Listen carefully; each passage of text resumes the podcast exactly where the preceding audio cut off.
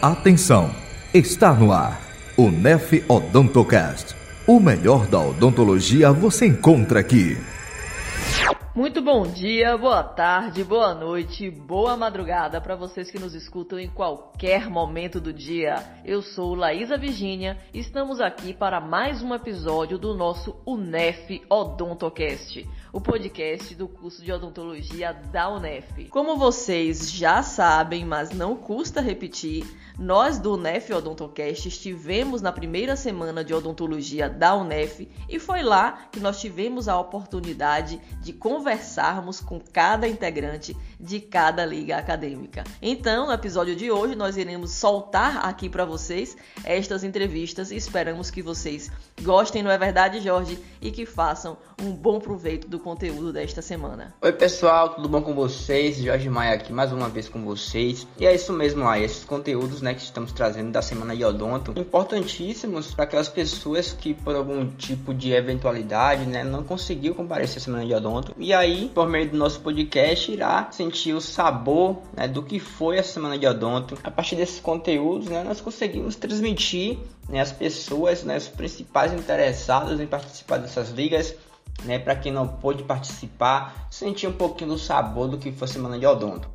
E no episódio desta semana, nós continuamos a nossa série de episódios nos quais nós falamos um pouco a respeito das ligas acadêmicas do curso de odontologia da UNEF. E enfim, é chegado o horário de a gente falar um pouquinho sobre a LIAP, a Liga Acadêmica de Pesquisas em Endodontia, e também sobre a LAP, a Liga Acadêmica de Patologia Oral. Então, feitas as introduções, vamos dar início ao nosso podcast.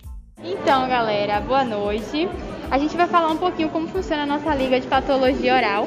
Eu costumo brincar e falar que a nossa liga, ela funciona como um grupo de estudo. É uma forma da gente aprender patologia, da gente se aprofundar na patologia de um jeito muito leve, divertido, a gente investigando, brincando de Sherlock Holmes, sabe? Para tentar descobrir qual patologia, né? Os sinais, uma anamnese, tudo de forma muito leve, muito divertida. Então, como funciona a nossa liga? Nós temos encontros de 15 em 15 dias, onde a gente se reúne, a gente discute casos clínicos, né? A gente passa o conhecimento que a gente tem para o outro e o que o outro tem passa para a gente, é uma troca. A gente tem o projeto de levar os nossos membros ligantes, né, para acompanhar alguns procedimentos, como a biópsia, né? Que não que alguns alunos só vão ter essa oportunidade muitas vezes lá na frente, no semestre mais avançado, ou já quando já estiver formado. Então a gente quer que os nossos membros tenham esse contato. Então a gente tem esse projeto de os nossos membros eles estarem diretamente ligados com a prática na patologia. E aí a gente vai fazendo essa troca, a gente quer se aprimorar. Aí você pode me perguntar: "Ah, Bia, mas eu não quero seguir na área de patologia. Quando eu me formar, eu quero ser orto, né? Mas aí, vai que um dia você está no seu consultório, chega um paciente, uma manchinha, uma coisa você fala, ah, uma pigmentação, isso aqui, nada de demais. Vai que essa manchinha já é um carcinoma em estágio avançado. E aí, esse paciente fica como? Então, a gente quer na nossa liga formar cirurgiões dentistas completos que no, no consultório deles futuramente saibam olhar com tenha um olhar minucioso com relação ao paciente, para poder dar um diagnóstico precoce, para poder proporcionar um tratamento precoce para esse paciente. Porque afinal de contas aqui não né, a gente se forma, nós temos que nos formar futuros, nós vamos ser futuros cirurgiões dentistas completos. Então a gente tem que saber um pouquinho de tudo. E para participar da liga, o que é, que é necessário? Quais são os requisitos? Ah. Na semana que vem, inclusive, nós já vamos estar abrindo as inscrições para membros ligantes. Como funciona? Vocês mandam o currículo Lattes, a gente analisa e depois a gente marca uma entrevista online com vocês. E aí depois só fazer parte da LAP. E a partir de qual semestre a gente consegue se inscrever? Qualquer semestre, do primeiro ao décimo, pode fazer parte da LAP. Na realidade, independente de, da minha futura especialização, da minha escolha, participar dessa liga ela vai contribuir de alguma forma para a minha formação generalista enquanto cirurgião dentista, não é isso? Exatamente.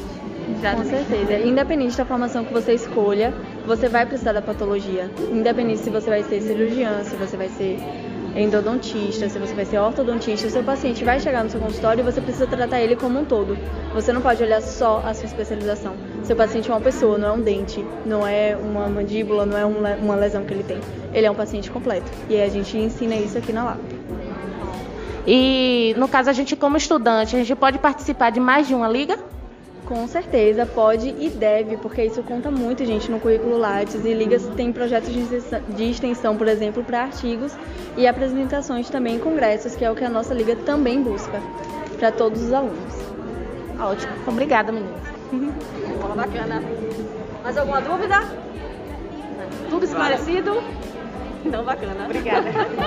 Então, pessoal, acabamos de conhecer a Liga Lapo, essa liga maravilhosa e queridos colegas, olha aí, aceita integrantes a partir do primeiro semestre. É isso mesmo, a partir do primeiro semestre. Então, vocês, queridos colegas que acabaram de chegar, que querem iniciar já em um projeto novo, a Lapo, ela dá essa oportunidade. Como nossa colega falou, conta bastante para o nosso currículo Lattes. Então, agora nós vamos conhecer a LIAP. Nada mais é, nada menos é do, do que a liga resumida em instrumentais a liga e a endodontia. A gente não pode aprofundar bastante parte teórica, mas a gente pode demonstrar aqui um pouco da vivência da endo. Cada parte aqui desses instrumentais é uma sequência da endo. A radiografia, por exemplo, aqui todos os posicionadores, é uma coisa de extrema importância da endo, porque diagnóstico é feito com a endo.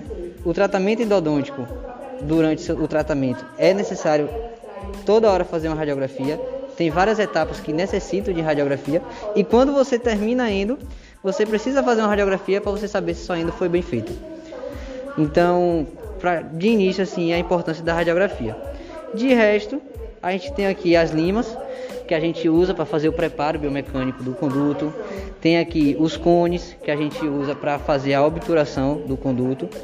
É, as medicações intracanais que são utilizadas é, entre as consultas irrigação, hipoclorito que a gente usa para irrigar é uma coisa de extrema importância a irrigação. É, por muitos anos a, a, o tratamento endodôntico foi feito em várias sessões. Ia em uma consulta, esperava outra consulta, esperava outra consulta. Hoje em dia, se tudo for feito certinho e você deixar pelo menos 40 minutos de irrigação, deixar que a irrigação é, consiga agir no conduto, você já pode começar ainda e terminar no mesmo dia. Então, a irrigação é de extrema importância, isolamento é, para não ter contato da saliva com o interior do conduto ou para que a irrigação que a gente usa, né, que é hipoclorito, não extravase para a mucosa do paciente. Aqui são alguns livros, certo? Que são tidos como base aqui na faculdade. O manequim, o manequim que vocês da, do podcast vão estar tá presenciando no próximo semestre. É, aqui a gente tem, vocês podem estar tá treinando com dente artificial ou dente natural. Esses aqui que estão aqui são dentes naturais. Aí vocês conseguem treinar acesso, conseguem treinar o preparo, conseguem treinar a obturação, vocês vão, vão poder manipular a lima aqui dentro do conduto, vão poder obturar para que você chegue na clínica é, sabendo. Basicamente aqui simula bastante o que, é que vai fazer feito no, no paciente de fato. Algumas coisas que não usa como medicação, a irrigação é feita com água no pré-clínico, mas é, se souber bem a teoria e chegar na, na clínica é, sabendo que a irrigação é feita com hipoclorito, que se usa medicação, tudo vai ser tranquilo. Aqui tem o Endoice, que a gente utiliza para fazer diagnóstico. É, a gente pega, faz uma bolinha de algodão, aplica. Esse daqui ele chega a bater menos 50 graus. A gente aplica sobre o dente para saber se o paciente ali tem uma reação dolorosa, se não tem. Às vezes a gente aplica, o paciente não sente nada, porque às vezes é um dente já necrosado. O paciente pode sentir bastante dor, porque ele pode ser um dente ali que não está em processo de para fazer canal, ou pode estar tá em um processo para fazer canal, mas ainda não está em necrose, pode estar tá em um pulpite. E aqui é o prontuário, a ficha clínica que a gente preenche na clínica. Basicamente é isso. É, você falou aí de dentes naturais, certo? Como é esse processo de aquisição desses dentes? várias formas de conseguir esses dentes naturais, né? Às vezes tem algum familiar que é dentista, e aí o aluno vai lá e pede para guardar os dentes. É, enfim. É, os dentes normalmente a gente pode entrar em contato também com algum banco de dente. Né? Na instituição temos um banco de dente, na UFS temos um banco de dente, que podemos pegar esses dentes que usamos é, usa como efeito de pesquisa. Então a gente pode procurar as clínicas odontológicas da cidade, fazer uma, falar com eles que você vai estar pegando a matéria, assinar o termo de livre esclarecimento e aí conseguir os dentes para fazer a, a, prática no manequim. Ou então, no seu próprio decorrer da matéria, quando você está no quinto semestre, você faz exodontia simples. E esses dentes você pode estar falando com seu paciente, dando o termo de livre consentimento, ele vai estar assinando e levando, você pode estar fazendo a sua prática de endodontia. Tem, é disponível os dentes artificiais, não, não precisa ser só necessariamente dente natural. Tem os dentes artificiais que é vendido, tem a representante que vende e que também simula bem o tratamento endodôntico. A gente sabe que a endo ela acaba sendo um, um temor para os estudantes, né? O pessoal fica com medo, ai meu Deus, vou pegar a endo agora. O que é que vocês teriam para dizer a esses estudantes para desmistificar esse temor em relação à endo? É, a gente sabe que muitas pessoas que fazem odonto já chegam na matéria de endo, né? É, com aquele certo preconceito, porque escutam coisas que de outras pessoas que passaram, que não gostaram, que falam que ainda é difícil, ainda é complicado, ainda é chata.